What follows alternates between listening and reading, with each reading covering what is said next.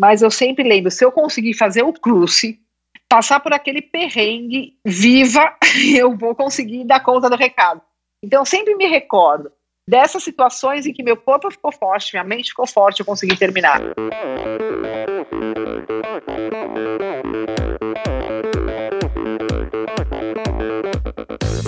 Oi, eu sou a Fernanda Keller. Eu sou o João Amoedo. Sou Poliana Kimoto. Aqui é o Murilo Fischer. Aqui quem fala é Ronaldo da Costa. Olá, sou Henrique Avancini. E, e esse é o Endorfina, Endorfina Podcast. Podcast. Endorfina Podcast. Tamo junto, hein? Sou Michel Bogli e aqui no Endorfina Podcast você conhece as histórias e opiniões de triatletas, corredores, nadadores e ciclistas, profissionais e amadores. Descubra quem são e o que pensam os seres humanos que vivem o esporte e são movidos à endorfina.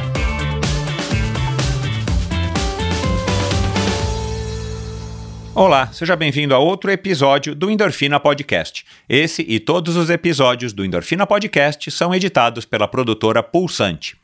Bom, pessoal, espero que estejam todos bem. Aos poucos, a, a, a pandemia né, vai deixando a gente. É, permitindo, de alguma maneira, a gente a ter uma vida talvez um pouco mais é, próxima do que era antes da pandemia.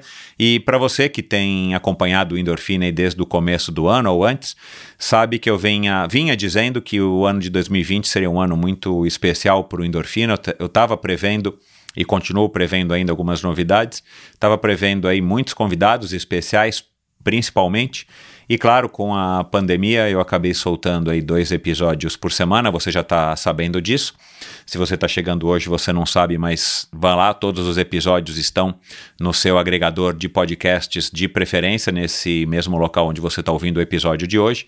Então aí durante quatro meses, né? Acho que quatro meses eu soltei dois episódios semanais e isso deu uma vazão muito grande, aí um número enorme de convidados e, claro, muitas histórias inspiradoras, muitas, muitos exemplos de personalidades diferentes que têm em comum o esporte e todo o, todas as qualidades, todas as virtudes e todas as, as características que o esporte traz para a vida de um indivíduo. Então, muitas coisas legais. E agora, recentemente, em agosto, voltei com um episódio semanal, mas é, o nível dos convidados é, não é que só sobe, mas o nível dos convidados se mantém super alto e tem, e tem gerado aí bastante reações positivas. E para mim, como eu sempre digo, tem sido aí uma grande viagem a possibilidade de, de ter é, conversado, de estar conversando com todas essas pessoas, muitos amigos e muitas pessoas que eu, vi, que eu vim a conhecer no trajeto aqui, no meu percurso aí nesse, nesse projeto do Endorfina. Então, é, para mim tem sido um prazer. E agora os últimos convidados, particularmente as últimas convidadas, né? Porque já faz tempo que eu estou gravando aí, coincidentemente com, com mulheres. É, tem, me, tem me trazido aí uma, uma visão, uma experiência aí muito bacana e principalmente muita motivação, muito aprendizado e muita história.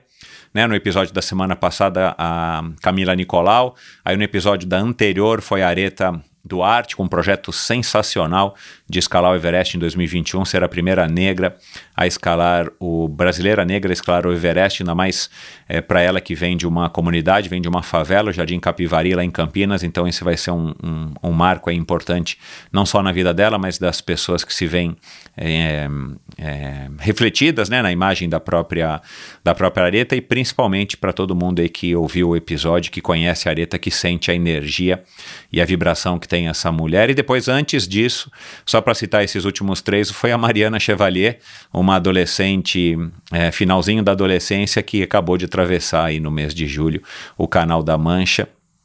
É, é, com 16 anos e 8 meses e bateu um papo aqui bem legal comigo. E se você não ouviu, vai lá e ouça.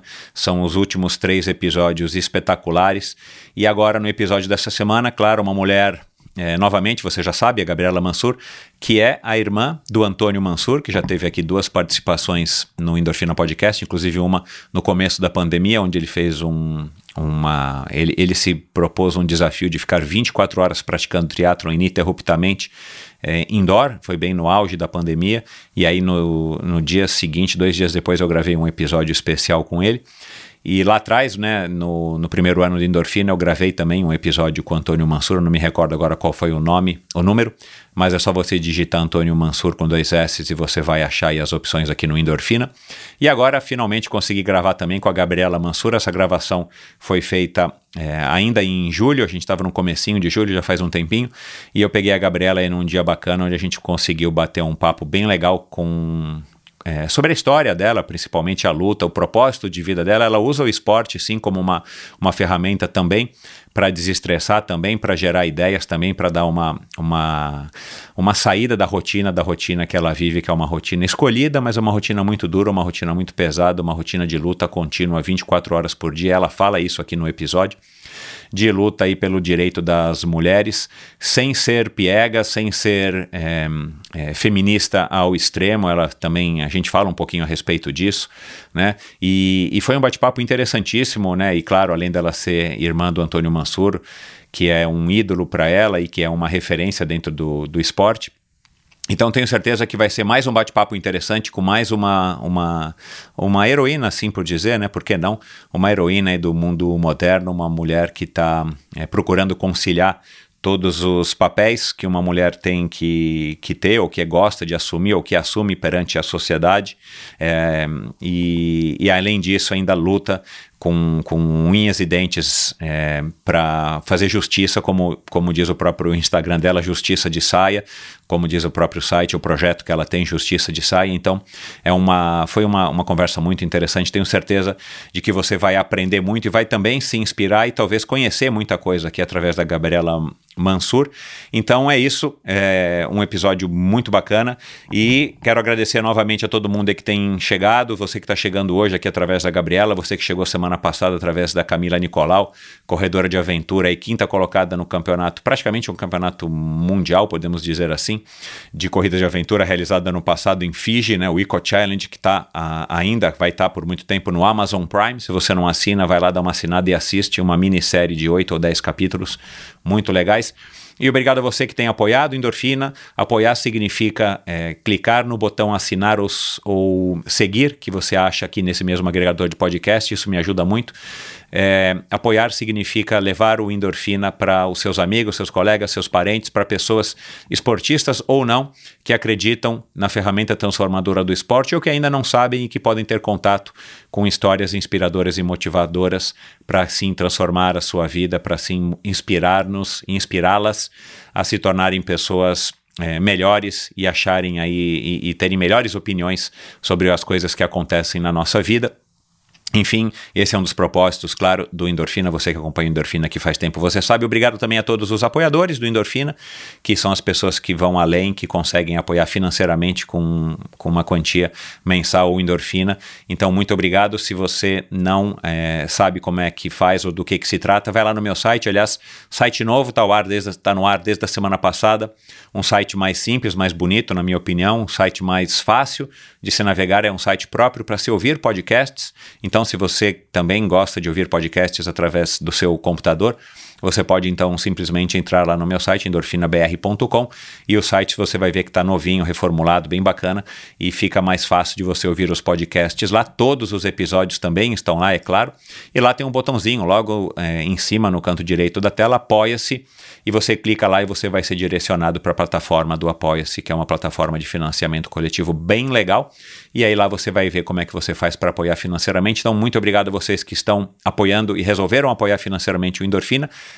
E obrigado aos patrocinadores. E eu quero agradecer especialmente ao patrocinador do episódio de hoje, a Bovem Energia.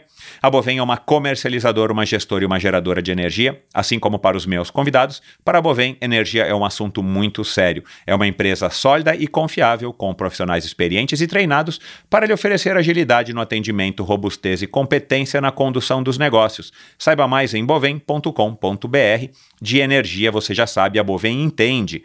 E o Endorfina apoia a iniciativa do Mosqueteiros do Esporte, um site de patrocínio coletivo de atletas.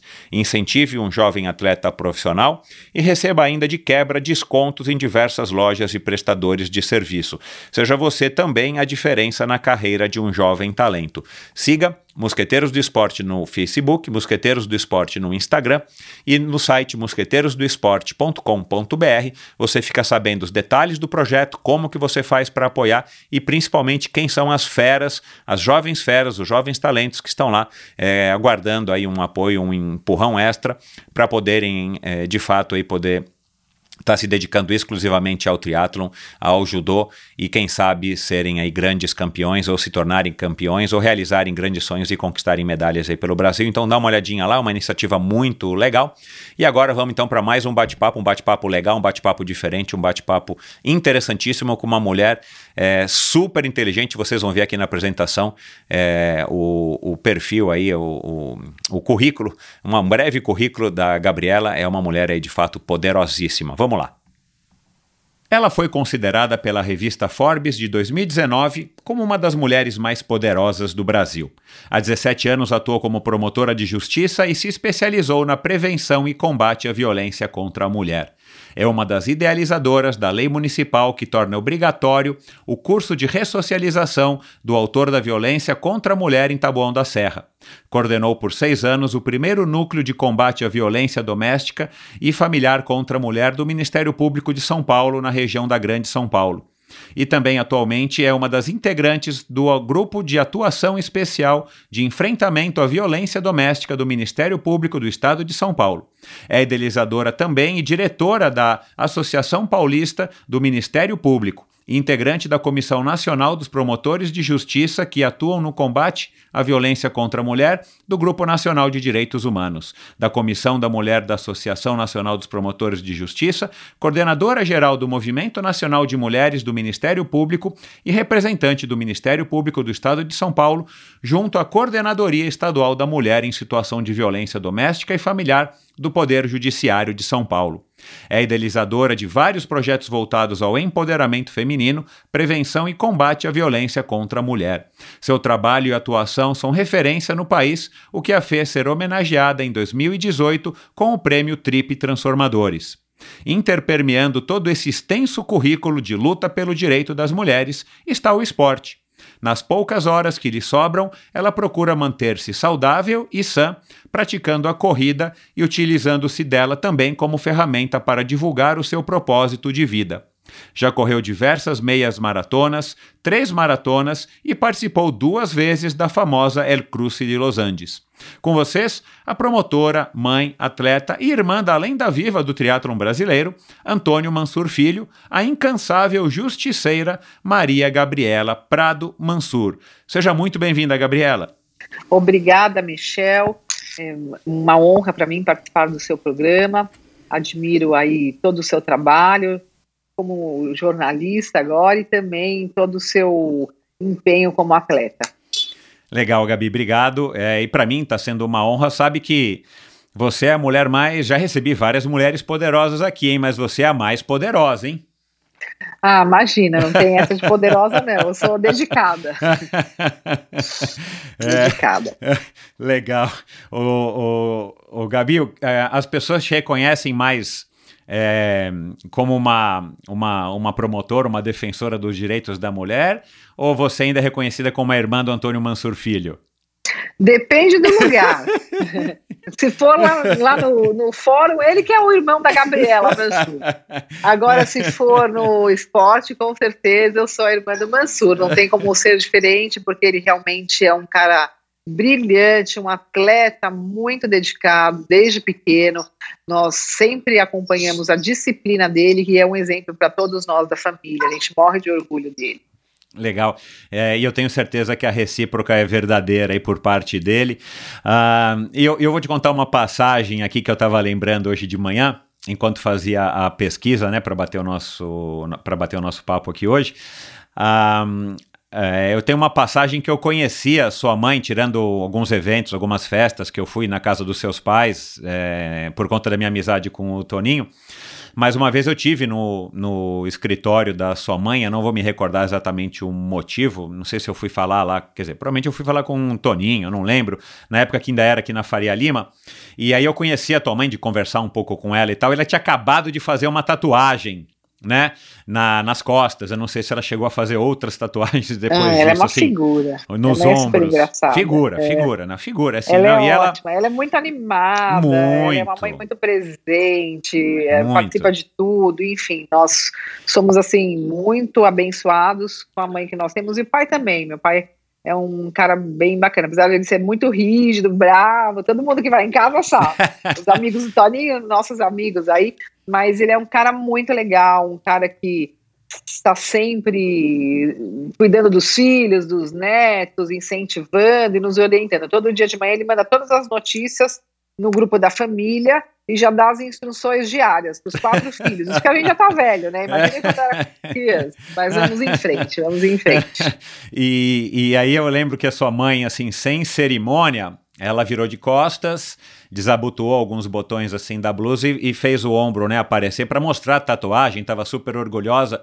E eu lembro que eu dei risada depois, né, com o teu irmão, porque ela foi tão espontânea, né, e tava tão contente, né, com a tatuagem que me chamou a atenção.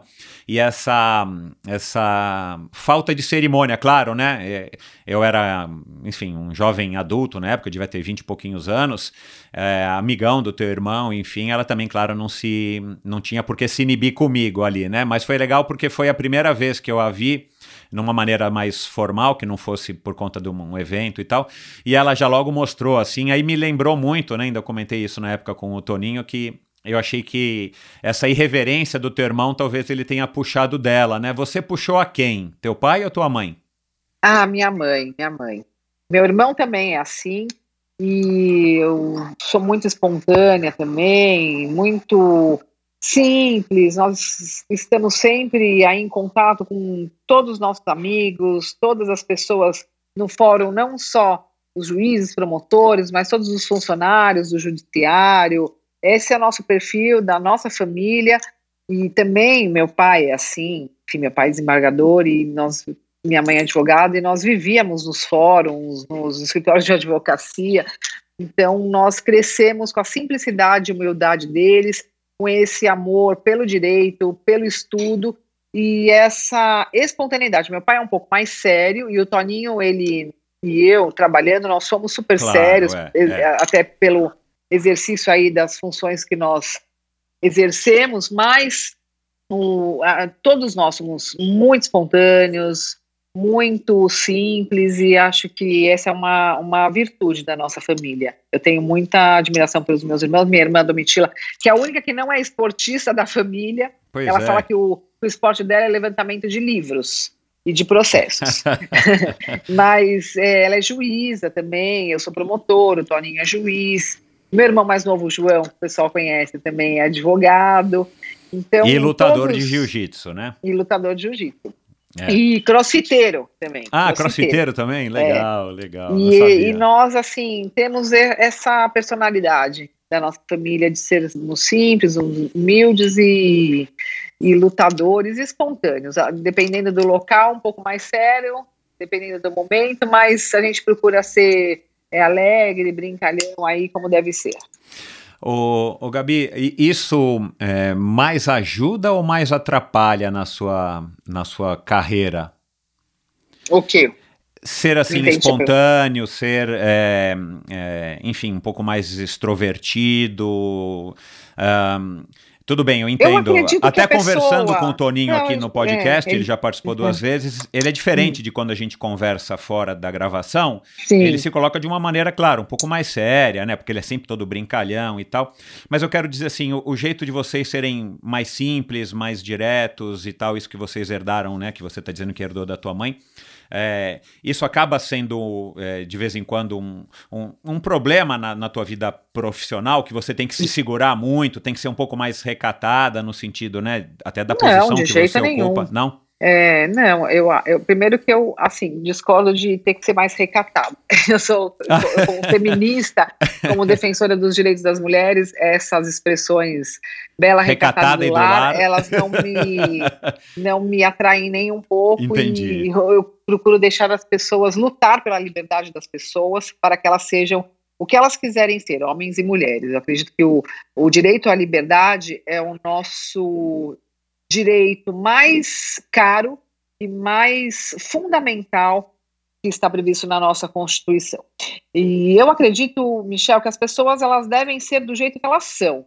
Aham. Isso não pode atrapalhar. O que a gente não pode é ter personalidade falsa ou que não seja espontânea ou que seja forçada em qualquer momento da nossa vida. Nós temos que ser transparentes, nós temos que ser é, aquilo que nós somos, para que isso, inclusive quando nós exercemos cargos públicos, para que isso seja, crie uma confiança da sociedade no, no seu trabalho. Então, eu, eu acredito que a minha personalidade, ela é da mesma forma, todos os lugares, ambientes que eu circulo e que eu exerço minha profissão ou também na minha vida pessoal. É claro que nós temos aí a liturgia do cargo, nós temos a questão hierárquica e também o peso e a responsabilidade de exercer esse tipo de, de cargo. Então, nós não mudamos a personalidade, mas nós sabemos em quais lugares nós podemos ser mais espontâneos ou não. Então, em audiências, em júris, eu fiz muito tempo tribunal do júri, júris aí de crimes dolosos contra a vida, homicídios e feminicídios. Então, nós temos que saber se posicionar e se comportar de acordo com a necessidade do momento, do ambiente e da situação. Um, é, eu quero perguntar do feminismo, mas você falou agora né, disso tudo aí, já fiquei aqui imaginando. Eu tenho uma filha que tem 20 anos, acho que você não, não se recorda dela, a Michelle, ela está no quinto semestre do, de Direito na GV.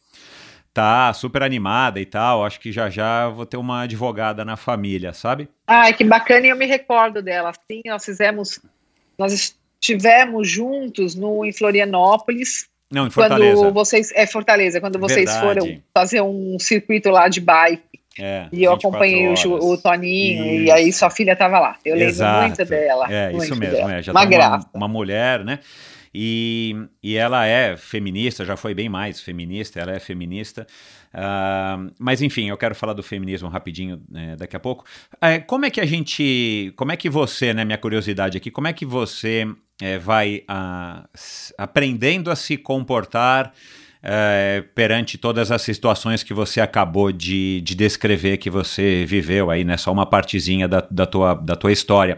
É, nesse sentido de estar, né? é, é, enfim, sabendo de fato se é, ter essa compostura, não sei se é assim que se fala, é, perante todas as situações de um tribunal, de um júri e tudo mais. É, no direito se aprende isso não? Isso se aprende na prática mesmo, desde quando você está na faculdade, a hora que começa a analisar e a hora que você sai, né? E, enfim, se forma e consegue a sua carteira da OAB e começa a atuar. Onde é que se aprende a ser um bom juiz, a ser um bom, é, uma boa promotora? Bom, é, não sei se vou conseguir responder essa sua pergunta, porque é, se comportar, eu não, não sei se eu, se eu concordo, enfim. Mas que Não, eu não, acho se comportar é no seguinte, sentido assim, como é que você. Porque uma não coisa é você ser um bom. É, É, não, eu entendi. Eu- Você é eu boa falei, não se é entendedora da lei, né? Você passa na, na OAB, É. você sabe tudo sobre, enfim, a, a- os processos, os- a- a- as leis e tudo mais, mas como é que você aprende a ter esse, esse comportamento, a atuar de fato, É. né? É, saber se posicionar, eu não sei como é que é a palavra. Não, não, entendi. Por isso que eu falei, não sei se eu vou conseguir responder aí do jeito que você, você quer, mas vamos lá.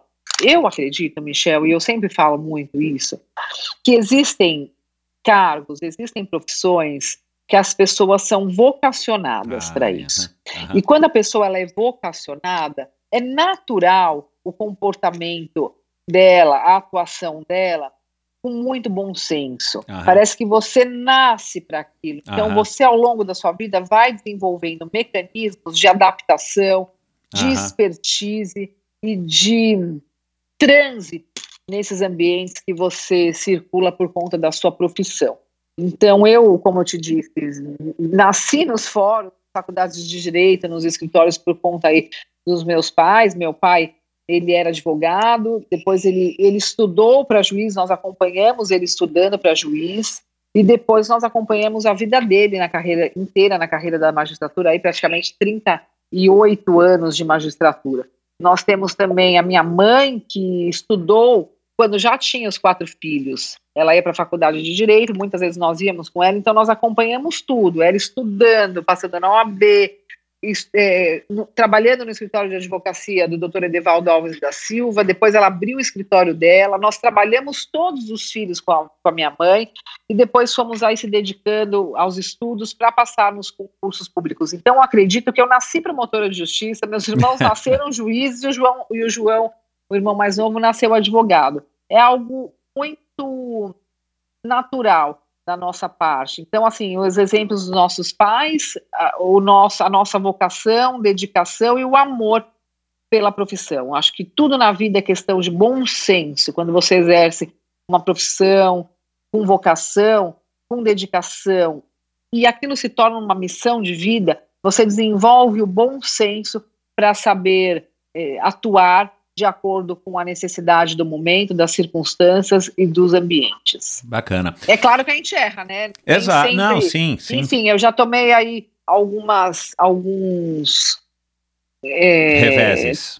Sim, já, já, já passei por algumas situações em que eu poderia ter me comportado é, diferentemente. Às vezes eu fico muito brava em audiências, em júris, de que isso é o meu inconformismo com situações de injustiça, com o sofrimento de pessoas, com a, com a desigualdade entre homens e mulheres no Brasil, desigualdade social, essas crises políticas, econômicas. Então, eu fico muito indignada e eu me manifesto sempre. Eu gosto de. Eu acredito que as pessoas têm que se posicionar, pontuar as situações de, de inconformismo mas eu posso ser, aprendi a ser um pouco menos brava. Acho que no começo era muito brava, e talvez a mulher que exerce esse tipo de profissão, ela se exige dela, dela mesma, muitas vezes uma postura um pouco mais firme. A mulher acaba se masculinizando um pouco, então você engrossa a voz, você fica muito séria. E eu aprendi que nós não precisamos fazer isso para mostrarmos a nossa competência que a mulher pode estar aonde ela quiser estar. Mas ainda há essa cobrança de, das mulheres estarem no lugar, não é naturalmente que elas têm competência, parece que tem que comprovar essa competência. Então nós vamos aí se adaptando. Hoje em dia eu sou mais light, não sou mais tão brava, não preciso ficar me impondo, levantando a voz, enfim. Isso daí a gente vai mudando ao longo do tempo. É uma questão também de maturidade, né? Agora, tudo isso que você mencionou agora, me, me parece que talvez seja mais uma reação ao mundo machista onde a gente está inserido, onde a gente vive, do que necessariamente uma necessidade, né? Porque me parece que você falar assim, ah, a gente precisa engrossar a voz, a gente precisa tomar essa atitude um pouco mais masculinizada, já é, na verdade, uma reação ao mundo machista, ou não? Sim, sim, sem, sem dúvida. Exatamente por isso parece que a mulher não, tem, não tinha direito de estar em profissões que antes elas eram praticamente exclusivamente Exato, é. É, dedicada aí ou desenvolvida pelos homens. E a partir do momento que as mulheres foram ocupando esses espaços, Ministério Público, Poder Judiciário, Polícia Civil, Polícia Militar, na, pró na própria política, parece que você inconscientemente precisa mudar o, o, o seu estilo de comportamento, mudar tom de voz, para passar a impressão que sim, eu sou capaz, eu sou competente, uhum, uhum. eu posso. Então é, é, uma coisa muito inconsciente, que você, a hora que você percebe, você já está lá totalmente diferente. Então, é. eu acredito que hoje em dia é mais, mais, muito mais fácil, porque a sua filha, por exemplo, ela olha na, na, para o Congresso Nacional, ela vê mais mulheres. Exato, ela é. vai fazer audiência, ela vê muito mais juízas, ela vai Ministério Público, ela vê muitas promotoras. Então ela já se vê representada e inconscientemente ela sabe que ela pode estar lá e que ela é, consegue fácil, estar lá. É, é. Mas antes não, antes a gente via muita, pouquíssimas mulheres nesses cargos. Inclusive nos de liderança, hoje em dia, praticamente, nós não temos muitas mulheres em cargos de liderança no Poder Judiciário, no Ministério Público e por aí vai. Então, ainda assim, há muita, muito pouco espaço para as mulheres nesses ambientes. E nós vamos conquistar e vamos estar lá, se Deus quiser. Isso aí. Você, você se considera feminista?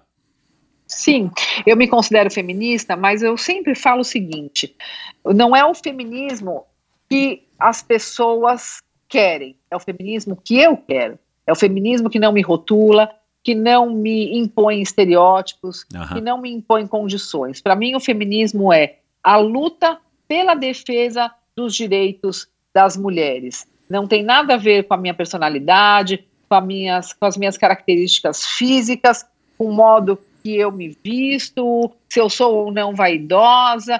Não há essa, essa censura no meu feminismo. Eu Uhum, acredito uhum. que o feminismo é a liberdade de fazer escolhas e lutar pelo que você quiser. E Isso. entender que você pode, se quiser, levantar essa bandeira para defender não só os seus direitos como mulher, mas também o direito de outras mulheres. Legal.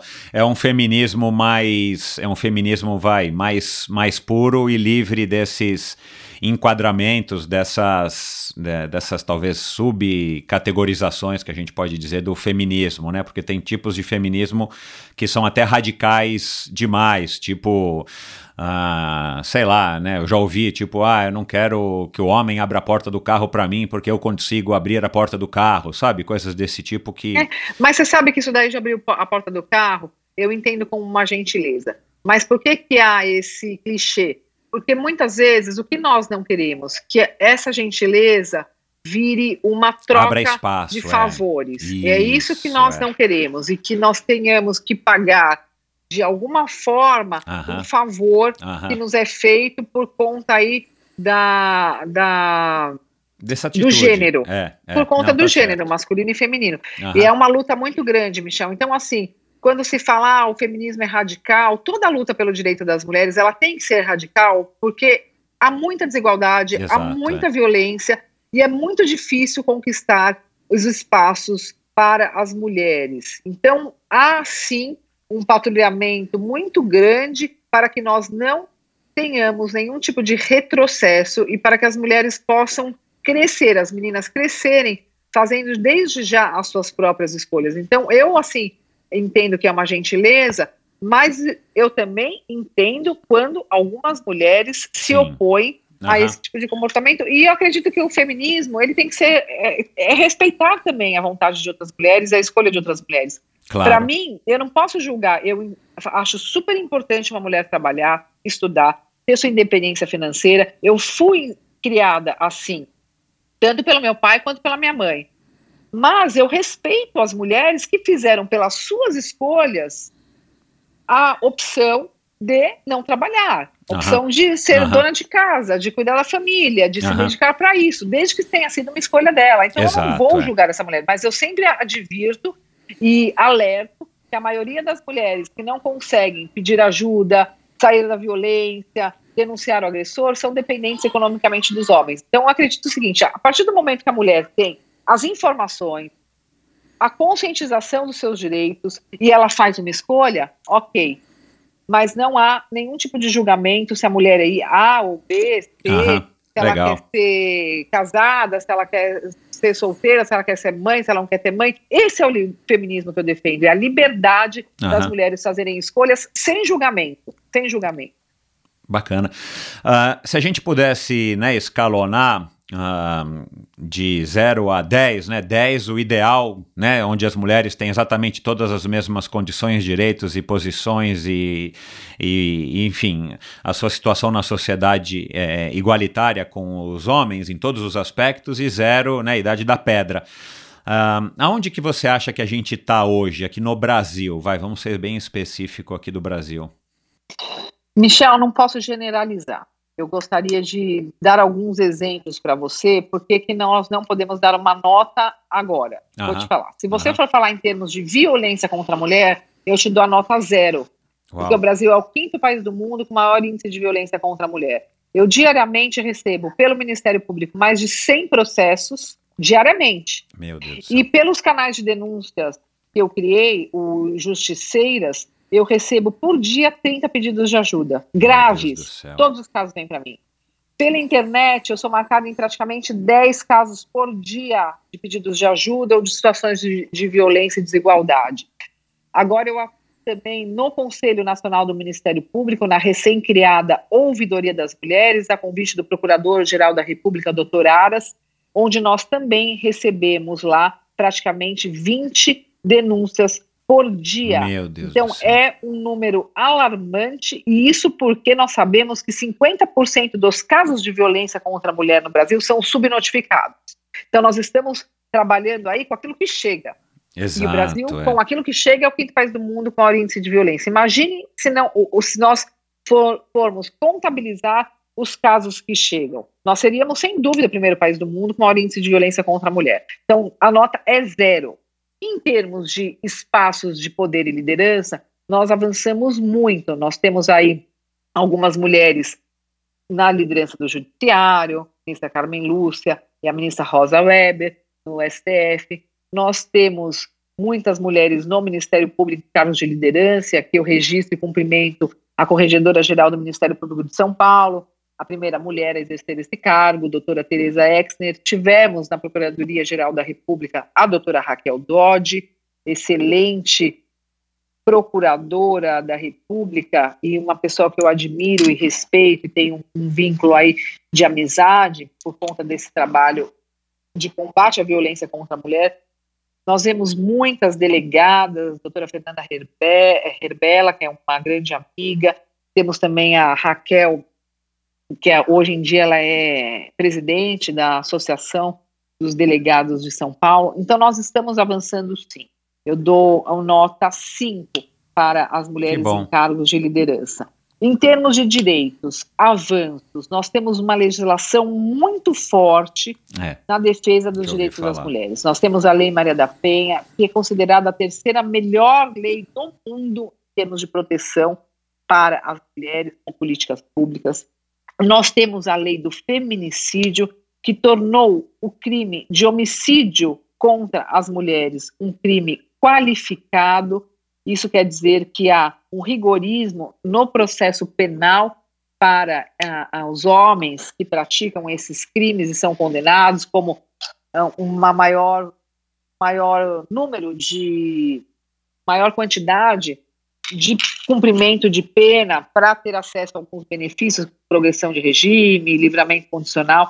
Então, isso traz um maior rigorismo para aqueles homens que cometem, infelizmente, crimes de feminicídio, que é a morte violenta de uma mulher pelo fato dela ser mulher, pela condição do sexo feminino. No Brasil, a cada uma hora e meia, uma mulher é assassinada pelo seu parceiro, ex-parceiro, a- a marido, ex-marido, companheiro, ex-companheiro, namorado, ex-namorado. O que traz aí uma grande preocupação do internacional, inclusive, em relação ao Brasil. Nós temos também a lei de importunação sexual, que é um grande avanço legislativo brasileiro na, na defesa dos direitos das mulheres. Ela foi criada, essa lei, em 2018, que faz aí uma tipificação de crimes importantes que antes estavam num limbo legislativo, num limbo dentro do nosso Código Penal, sem qualquer tipo aí de definição. Ou era considerado estupro, que é um crime gravíssimo, ou era considerado uma contravenção penal de importunação é, ao pudor.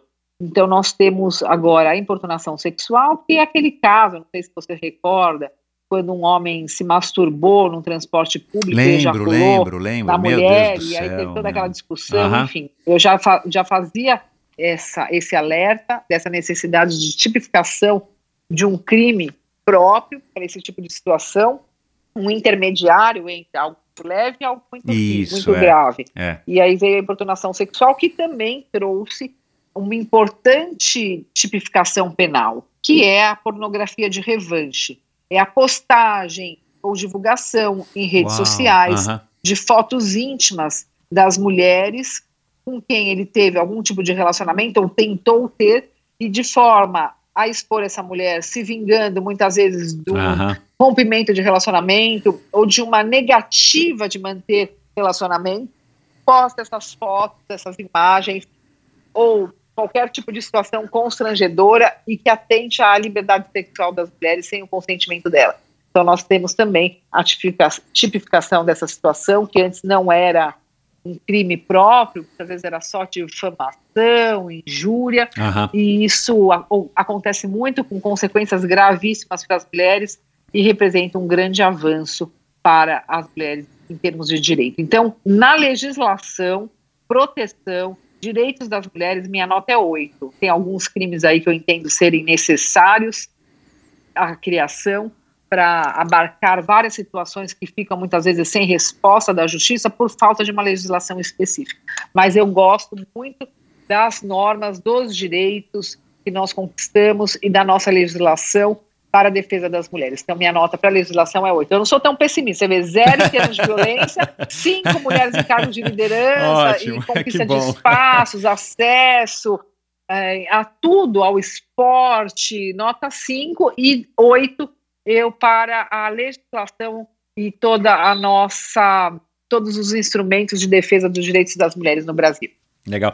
Ô, Gabriela, você tem que ser otimista, né, nessa tua profissão, porque senão você não consegue exercê-la, né? Também deve ser uma condição natural ou não. Não, eu sou muito otimista em tudo. Eu sou não só otimista, como eu sou uma sonhadora. Eu sou muito idealista. Eu luto muito. Tem dias que a gente pensa assim em desistir, mas eu sempre tenho algum motivo para acreditar que aquilo vai dar certo, que nós vamos conseguir superar obstáculos e, e ir em frente. Aliás, que, o que me trouxe isso, essa, esse otimismo, essa vontade de ir em frente, de não desistir, de superar obstáculos, foi o esporte. Eu acho que Claro, o esporte é. a minha grande alavanca e o meu porto seguro para eu ficar firme aí, em que pese um dia a dia muito difícil, casos muito graves, tristes, de estupro, de assassinato, de violências, de abusos sexuais. Aí eu, quando eu fiquei, fiz o caso do João de Deus, fui a primeira promotora a receber as denúncias. Eu fiquei muito abalada emocionalmente, de uma forma assim é, extremamente preocupante, porque eu trabalhava aí, sei lá, acho que 15, 16 horas por dia ouvindo vítimas Pois sobre é. abuso sexual, abusos muito graves, e eu não tinha tempo de correr, porque eu começava às 8 da manhã e saía do, do Ministério Público às 10 da noite. E os meus amigos da corrida ficaram preocupados e, e ficaram insistindo, não, você tem que vir treinar, você tem que vir treinar. Eu fiquei com um pouquinho de medo, questão de segurança, fiquei, tive que ficar um pouquinho mais isolada, mas eu não abandonei. E quando eu comecei a voltar a correr, depois de praticamente aí uns 20 dias me dedicando só para esses casos, eu senti um grande alívio, vi o quanto era importante eu manter aí o meu esporte para minha é, sanidade mental e Exato. física e, e também para a minha qualidade de vida, né? Porque me faz muita falta quando eu não corro e muitas vezes o trabalho me exige muito e eu acabo não treinando naquele dia ou naquela Claro, semana e eu percebo as consequências. Eu fico com as dores da- do sedentarismo, eu fico com dor no corpo quando eu não treino. Coitada, o esporte né? ele me alivia, ele alivia as minhas dores, minhas dores da alma e as minhas dores físicas. É, eu quero falar do. Claro, vamos falar agora do lado do esporte, mas você falando também tudo isso aí, desses números e tudo mais, ahn, é, eu, eu acho, imagino que você não, go não goste de, é, nas suas horas de lazer, ficar assistindo filmes e documentários que tratem de assuntos correlatos ao que você já vive no dia a dia. Mas tem uma série mais recente aí do Netflix. É, que trata do caso do Jeffrey Epstein, ou aquele bilionário americano que acabou durante anos aliciando aí garotinhas menores de idade, né, uma espécie de rede de prostituição e tal. Eu acabei de assistir curiosamente, assim, agora que você está falando que eu lembrei, acabei de assistir essa semana, super super legal a série para quem gosta de séries é, enfim, baseadas em. Baseadas não, né? De documentários reais. É, bem interessante, bem sobre esse, esse tema.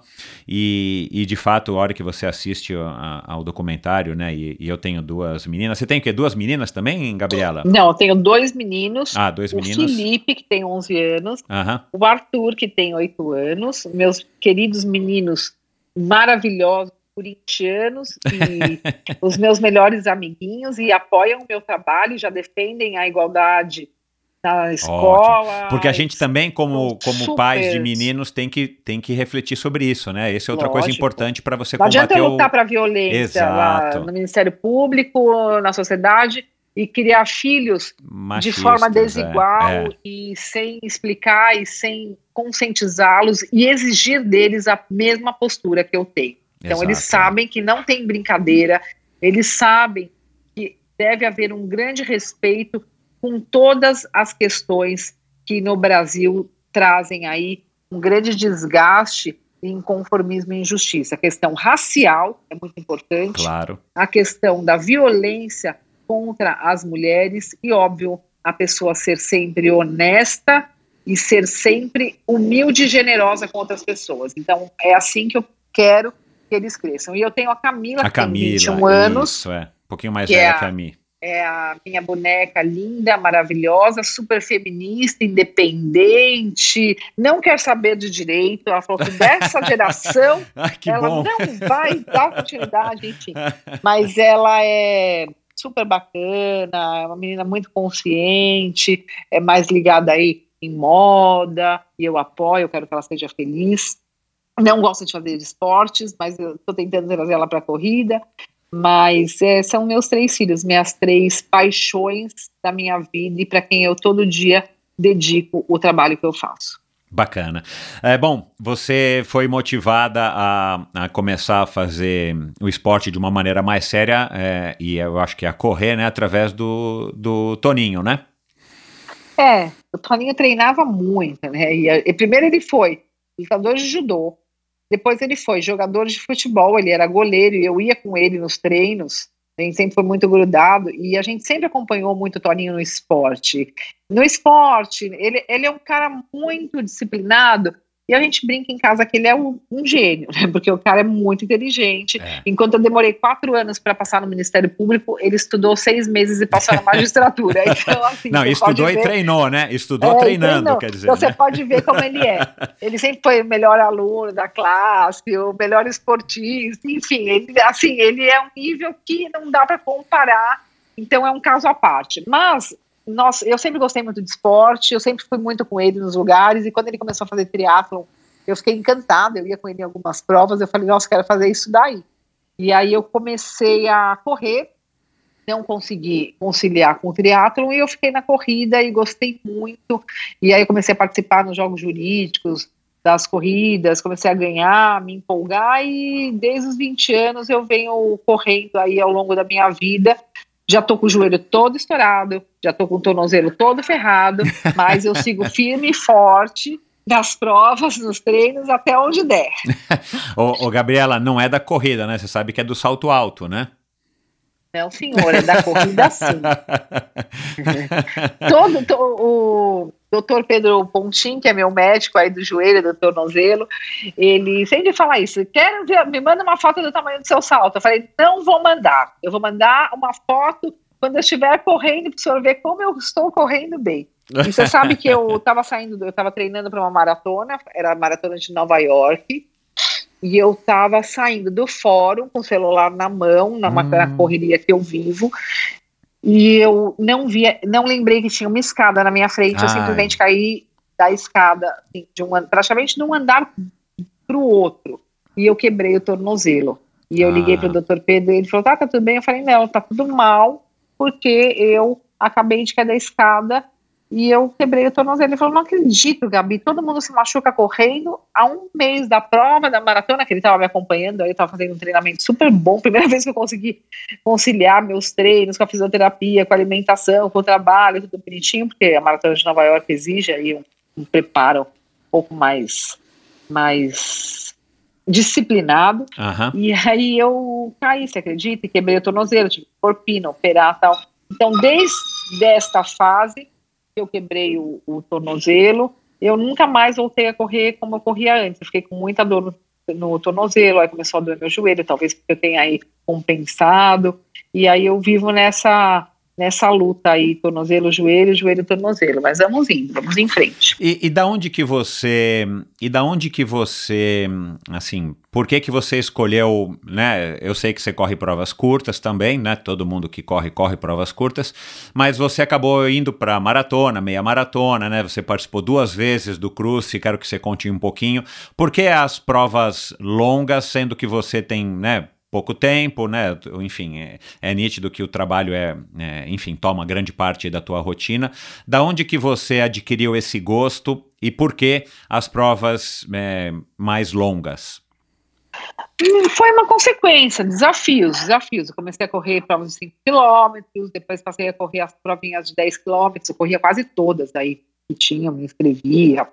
Track and field, é, lá prova dos bombeiros, aquele circuito histórico, as provas lá da Adidas, e aí eu fui me dedicando e fui querendo correr distâncias maiores. Aí eu comecei a fazer meia maratona, aí eu me inseri muito com esse pessoal aí do esporte, fiquei muito amiga da Paula Narvaez, da Corre Paula, um beijo Paula, minha querida amiga, da Debs, Débora Aquino, e aí elas já, já estavam começando a correr meia maratona, já corriam meia maratona, eu comecei a treinar com elas, pessoal do Marcos Paulo também, um beijo para a equipe do Marcos Paulo Reis, meu, meu parceiro aí, meu, meu mestre de corrida há muito tempo. Aliás, o Toninho foi um dos primeiros alunos do Marcos Paulo. Eu me recordo quando o Marcos Paulo chegava na porta da minha casa e buzinava. Meu pai falava assim: Meu, esse cara é muito folgado, né? E o Marcos Paulo ligava assim: Toninho, desce aí!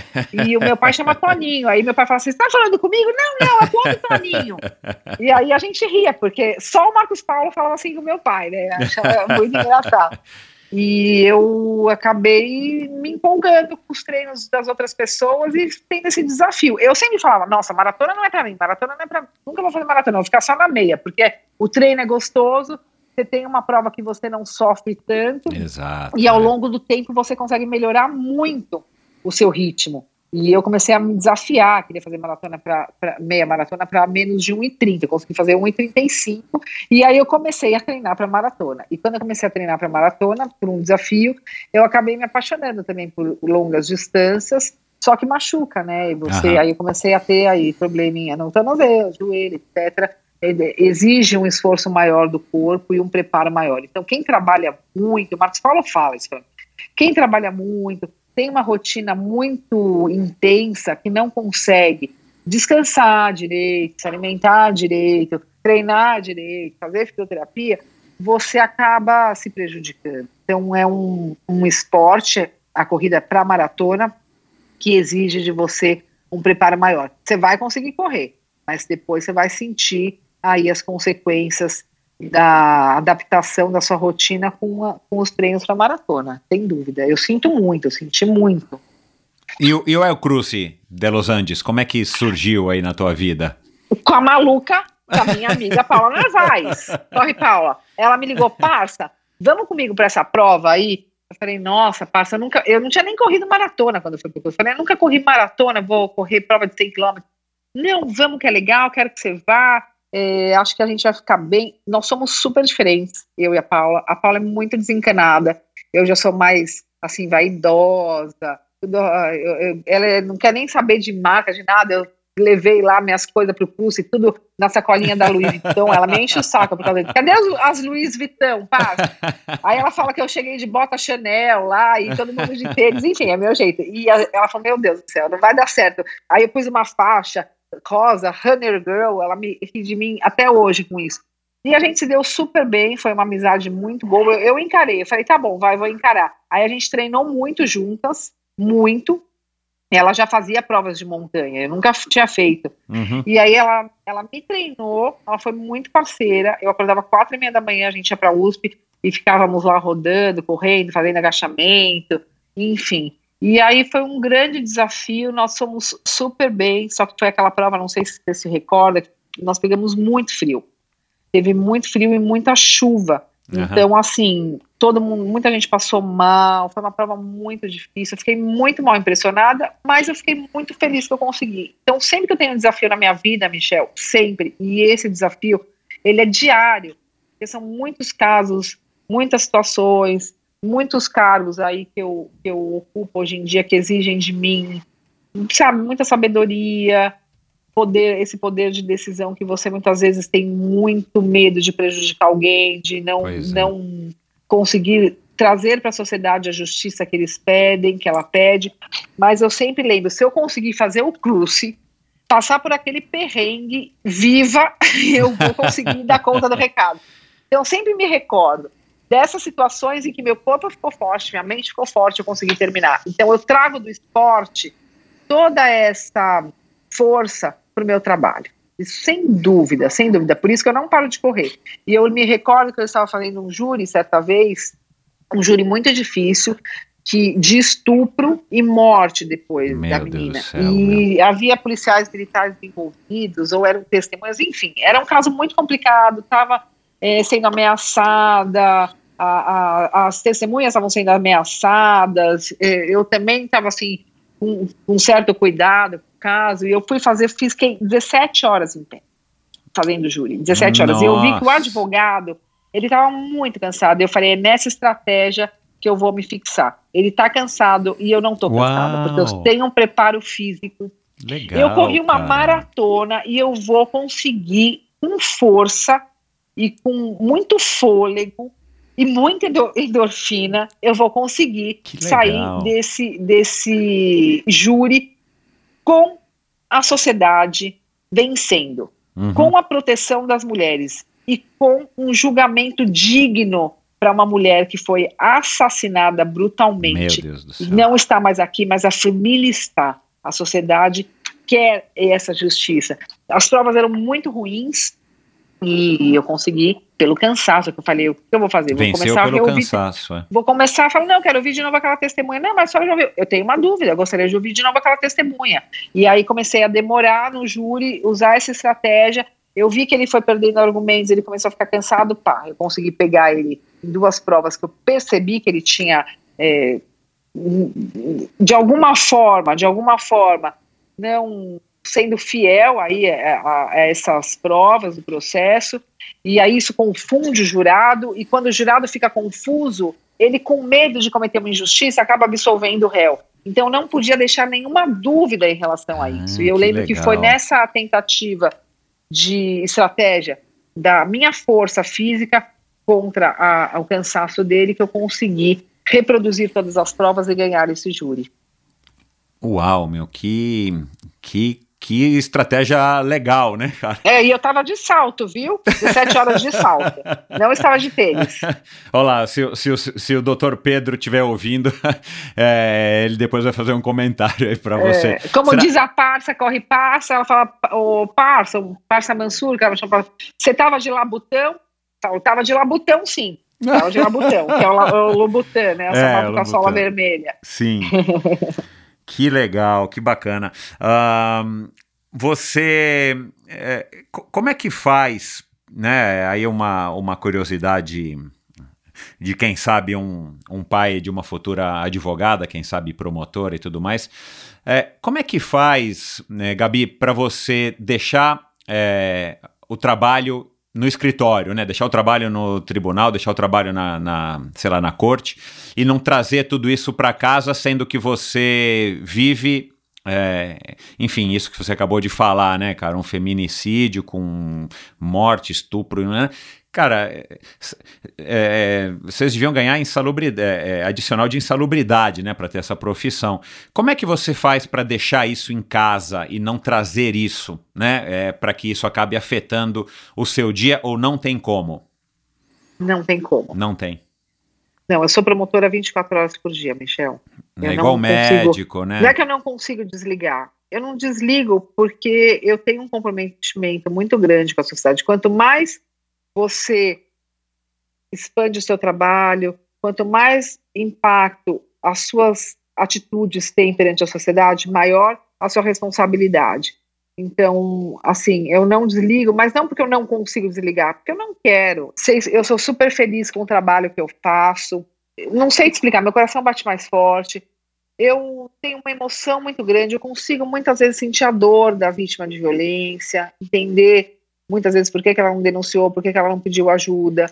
Fico preocupada com a proteção dessas mulheres, das meninas, enfim, eu não desligo porque eu não quero. Não é que eu não consigo, eu não quero. E Uhum. eu, claro, que não é que eu fico o dia inteiro ligada. Eu consigo separar muito bem as coisas. É óbvio que eu tenho uma rotina de trabalho muito intensa, sem dúvida, e eu tive vários prejuízos pessoais por conta disso. Eu me divorciei o ano passado, porque um você até conheceu, você tava, a gente estava em Fortaleza juntos lá. Aham. E com meu marido, Dinho, meu ex-marido, infelizmente, é algo triste para mim, porque eu gostava muito dele, a gente era muito feliz, só que ele, assim, colocou um, um para eu fazer uma escolha, ou essa rotina intensa de trabalho, ou eu. Porque eu não quero mais uma mulher que trabalhe tanto, que esteja sempre conectada, que vá para cima e para baixo, que dê entrevista, que vai para Brasília, que viaja, que trabalha de final de semana. E assim, eu não podia abrir mão do meu trabalho, até porque eu sou muito feliz com o meu trabalho.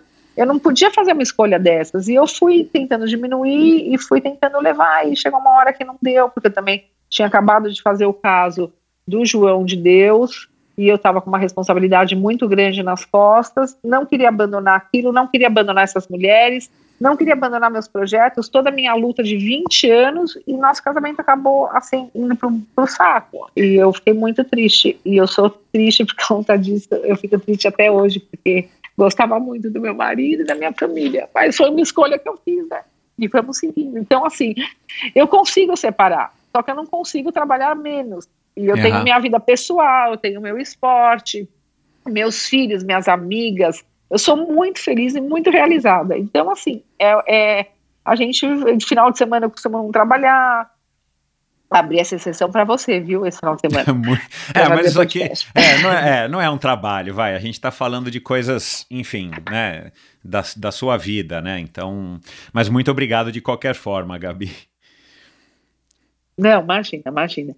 Eu é, acho que eu tenho momentos muito bons. Eu consigo hoje em dia, acho que depois desse baque aí que eu tomei por conta do meu divórcio, eu consigo hoje em dia me controlar mais em termos de horário, de compromissos, não me envolver tanto nas coisas, mas são oportunidades também que vão surgindo de você fazer a diferença na vida das pessoas. Quando você tem um trabalho que você ajuda alguém, que você consegue salvar uma vida, que você consegue Então, transformar é. a vida de uma pessoa, você não para mais.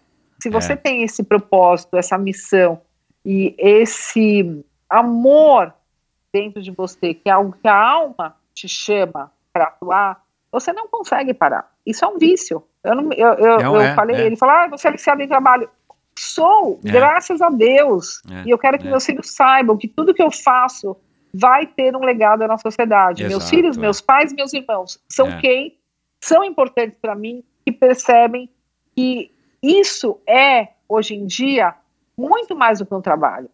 Isso é a minha vida, Exato, não tem é. dúvida. Então, É. assim, eu consigo fazer muitas coisas e ao mesmo tempo eu consigo trabalhar. Fico muito triste que ele não conseguiu entender e, e rompemos aí nosso casamento. Hoje em dia eu namoro também com uma pessoa da, do direito, eu namoro com o Ivan Sartori, que foi presidente do Tribunal de Justiça de São Paulo, talvez pela nossa diferença de idade, ele é muito compreensivo com o meu trabalho, me apoia muito, acho o máximo, e a gente consegue ter aí um relacionamento mais saudável, porque eu e o Dinho a gente acabava brigando muito por conta dos horários, e eu e o Ivan, a gente se entende, porque ele também é assim, ele também é apaixonado por trabalho, ele também dá entrevista, é super agitado, escreve artigo, trabalha, hoje em dia ele advoga e é candidato a prefeito de Santos, então assim, ele tem uma pré-candidato, né, pré-candidato a prefeito de Santos, então ele tem uma vida super ativa que nem a minha, e a gente vai conciliando os horários, finais de semana a gente tenta ficar juntos e vamos em frente. Ele também se divorciou recentemente, estamos aí no mesmo barco, na mesma situação de vida, querendo ser feliz, sem deixar de lado as nossas escolhas e tudo aquilo que nos faz fazer o coração bater mais forte. Que legal que vocês E ele também foi maratonista, viu? Ah, que grande legal. Olha é. lá. Então, pronto, Grande olha lá. maratonista. Agora eu tô tentando convencê-lo a voltar a, correr forte para fazer maratona comigo, mas ele não quer. Então vamos, depois você fala com ele você me ajudar, Michel. Porque é importante quando a gente treina, isso eu sempre falo para as minhas amigas da corrida, é importante quando a gente treina maratona, não deixa de ser como um trabalho, uma rotina muito extenuante. Então nós temos que ter aí toda essa combinação com o marido, com o namorado, ou quem você estiver aí se relacionando, para que isso não seja também um entrave no seu relacionamento. Então, Exato, é. se essa pessoa treinar com você, então é melhor ainda, porque ela vai Exato. entender quando você não pode tomar um vinho, porque você está treinando, quando você não pode comer qualquer coisa, porque você está numa dieta para a corrida, quando você tem que treinar muito, que você tem aí toda uma rotina a ser cumprida com disciplina para o seu sucesso. Então, se ele correr, é melhor. Agora, se ele não correr, é importante que as mulheres façam as combinações, as trocas, conversem antes. O relacionamento tem que ser uma parceria, porque É. senão depois a gente vai, ah, não, vamos, vamos ele não vai perceber, vamos dando um jeitinho, É, ah, depois ele vai ver que eu errado, tô feliz e tal, pode até passar, mas uma hora isso daí vai ser jogado na sua cara e você vai ter que pagar uma conta. Exato. Ah, durante as suas corridas, você acaba também pensando muito nessa coisa do, do- enfim, da tua rotina, né? Dos, dos julgamentos, do que você vai ter que fazer. Também acaba sendo um, um, um, um momento individual onde você está, né? Quando você está sozinha, né? Quando você está numa esteira, quando você está correndo aí na baleia, enfim, é, que você consegue até resolver, esclarecer algumas coisas na sua cabeça, até pessoais e tudo mais. Ou quando você está correndo, você corre com música, você procura, tipo, também dar uma, uma, vai, uma zerada, uma fugida aí dessa tua rotina maluca. De todas as formas, a corrida, ela é algo assim, todo dia é diferente.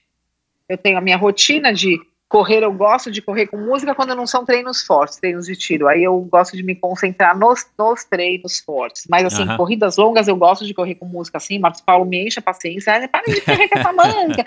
É, o, o Emerson também, um beijo para eles. E o Fábio, o Fábio Rosas, que eu adoro, eu sou muito amiga da Daniela, acho que é minha melhor amiga, que é a esposa dele. Nós corremos juntas também, fomos juntas pro Cruze agora. A segunda Ah, vez que eu fui pro que Cruze, eu fui legal. com ela. É, Legal. Ela gostou tanto, ela falou: ah, um dia você vai comigo? Eu falei, vou, vou com você. Aí a gente treinou e fomos, e foi muito melhor a prova do Cruze, porque fez um tempo maravilhoso, então eu tirei, eu precisei voltar para tirar, tirar aquela má impressão, para tirar a Claro, zica. é. E eu voltei e foi maravilhoso, a gente se divertiu muito. Ai, foi demais. E aí eu falei, meu Deus, o que, que eu tô fazendo aqui de novo, né? Dormindo, dormindo nessa barraca, é, meu Deus, passando esse perrengue, treinando, feito doido, essa corrida é muito, muito tempo correndo. Às vezes eu acho um pouco desorganizado o cruze, mas com tudo isso é o máximo. Então, você às vezes você não sabe quantos quilômetros vai correr aquele dia. Eles falam, ah, é 33 quilômetros, são 33 quilômetros hoje. Aí você corre 33 quilômetros e não, e não chega nunca. Então, aí você tem que correr 40. É muito cansativo, é muito cansativo. Mas eu, então, eu gosto da rotina da corrida.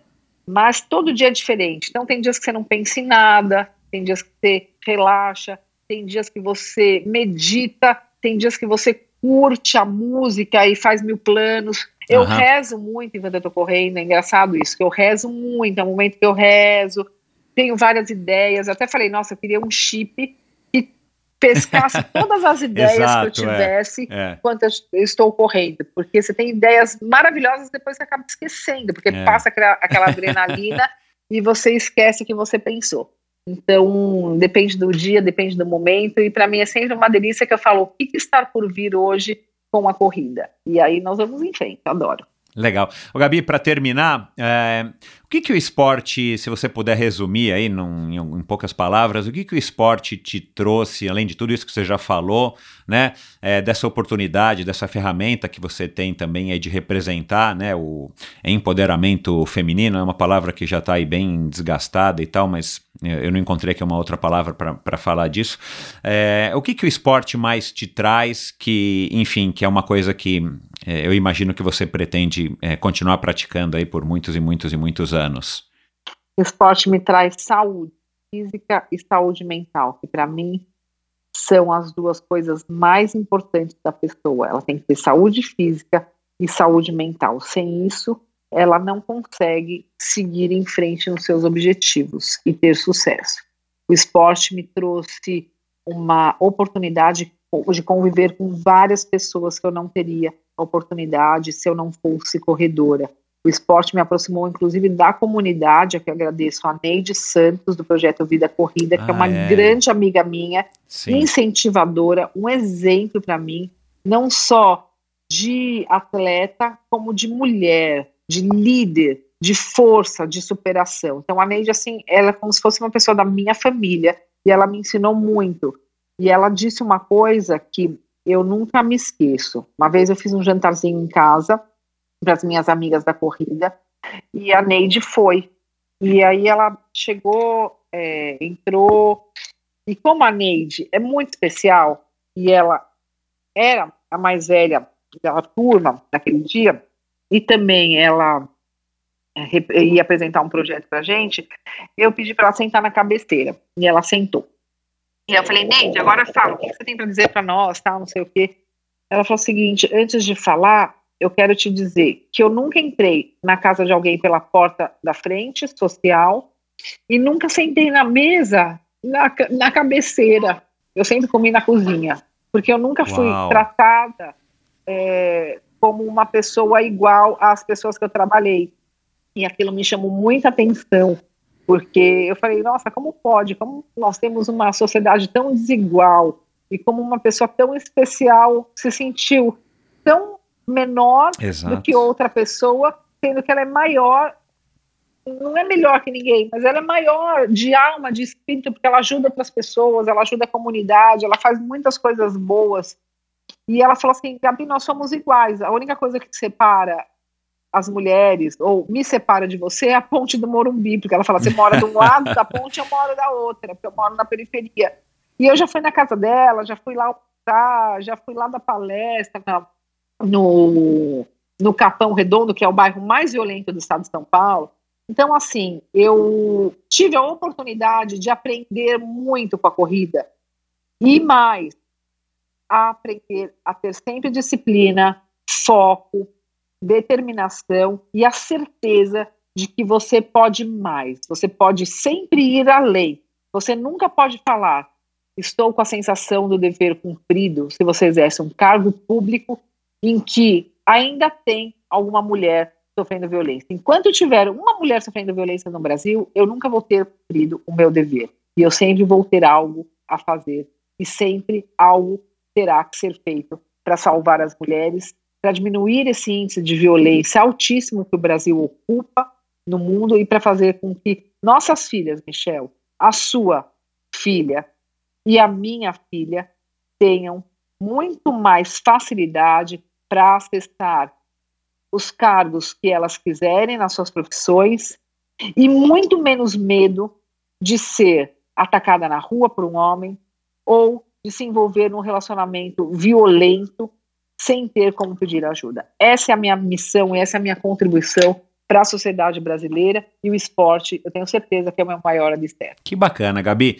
Muito obrigado, parabéns por toda a tua trajetória, parabéns aí por toda essa essa luta, essa essa energia. De onde que vem essa energia, Gabi? Meu Deus do céu, cara, assim, é, né? Só, só, de ouvir aqui esse, esse bate-papo aqui curto de uma horinha, já dá para perceber que você é dona de uma energia assim que, que parece que é inesgotável, como eu disse aqui, né? Incansável, que foi que eu peguei aqui numa das manchetes é, de alguma matéria aí que eu li a seu respeito agora recentemente. De onde você acha que vem? De onde que você tira essa energia toda? Ah, eu sou da felicidade que eu tenho de fazer o que eu faço. Quando você se realiza com algo e encontra o seu caminho, você não cansa. Eu não me canso. É como se a gente. Sabe aquela, aquela frase clichê? É, você só vai conseguir é, fazer um treino bom quando você esquecer que está correndo. É isso, eu esqueço que eu estou trabalhando, isso já faz parte da minha vida. É. E eu acho que, de fato, é, um- é um- eu fui escolhida por Deus para desenvolver essa missão, porque eu sou muito feliz com o que eu faço, muito realizada e eu sempre quero mais. Entendi. Legal demais. Parabéns, então. Mais uma vez, obrigado por todo o seu tempo. Obrigada, eu que agradeço. Eu um que beijo para você e um bom, um bom dia. Um beijo, querido. Muito obrigada. Fiquem com Deus e contem comigo como mulher e como promotora de justiça e também como corredora. Eu sou um pouco pangaré, mas eu estou treinando para melhorar a cada dia. Olha lá, o Marcos Paulo e o Emerson estão ouvindo aqui, eu tenho certeza. É que eles falam que eu sou indisciplinada, que eu não tenho direito. Eu falo, mas eu estou Coitado, trabalhando, eu preciso trabalhar. Aí o Marcos fala, para de ficar dando entrevista na televisão e vem treinar. olha, olha quem fala, né, ele. Mas Tá legal, bom. pode deixar, Gabi. beijo. Brigadão, um beijo. Beijo, tchau. E é isso, pessoal. Espero que vocês tenham gostado. Um bate-papo, adorei, sensacional. A Gabriela é, é um exemplo aí de, de pessoa, um exemplo de mulher. Espero que vocês tenham gostado. Claro, o Antônio Mansur Filho, se você já está aí ouvindo o Endorfina faz algum tempo, já participou duas vezes, logo no começo, há três anos e pouco atrás, num dos primeiros episódios, e agora, mais recentemente, no comecinho aí da pandemia, ele fez um desafio aí 24 horas pedalando, na- nadando, pedalando e correndo, né? Triatlons ininterruptos 24 horas. Então gravei logo em seguida com ele para ele falar um pouco aí sobre esse, esse desafio, esse propósito dele, onde ele arrecadou aí no final das contas mais de 80 ou 90 mil reais para o Hospital das Clínicas. É, Emerson Rosa e Emerson Rosa, não, Emerson Gomes não Emerson, não Fábio Rosa, o Emerson Gomes e claro, Marcos Paulo Reis já passaram por aqui, o Marcos Paulo duas vezes, o Emerson acho que foi no final de 2018. Enfim, vai lá dar uma ouvidinha e deem um alô para Gabriela, eu vou colocar aqui vários links no post do episódio de hoje, endorfinabr.com, para vários dos assuntos, para o site da, da Gabriela, para o Instagram da Gabriela.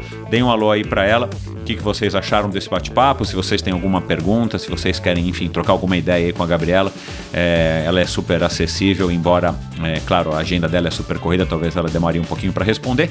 E deem os seus comentários, façam seus comentários aqui para mim no Endorfina BR no Instagram. Mandem para mim comentários, directs, enfim, que eu respondo aí todos. É, aceito sugestões, comentários e palpites e críticas construtivas.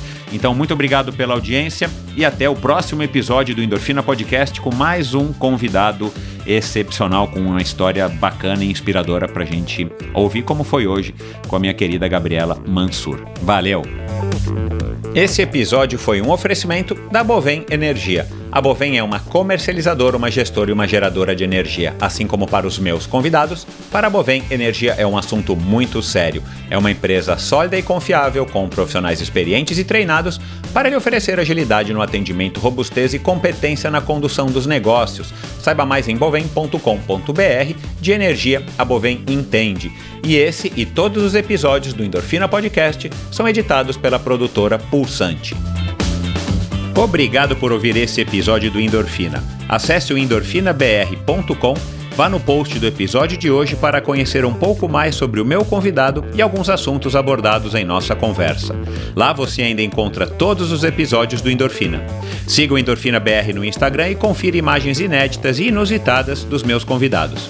Participe enviando comentários e sugestões. Se você curtiu, colabore assinando Endorfina no seu agregador de podcasts preferido e compartilhando com seus amigos.